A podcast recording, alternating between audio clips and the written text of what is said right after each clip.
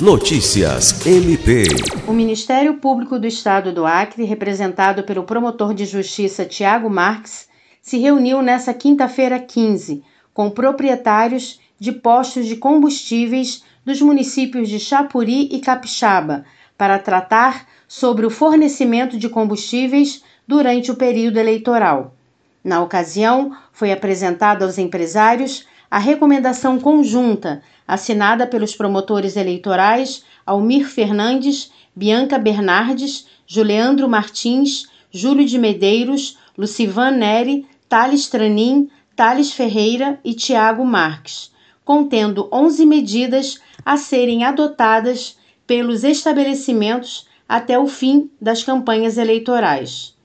Entre outros pontos, a recomendação destaca que os proprietários dos postos devem firmar contrato formal, escrito previamente com os candidatos, partidos ou coligações, contendo placa dos veículos que serão abastecidos por tickets e identificando a pessoa física que receberá o combustível por nome e CPF, e não devem emitir tickets vales sem a existência do contrato, que deve estar facilmente disponível para consulta pelo MP.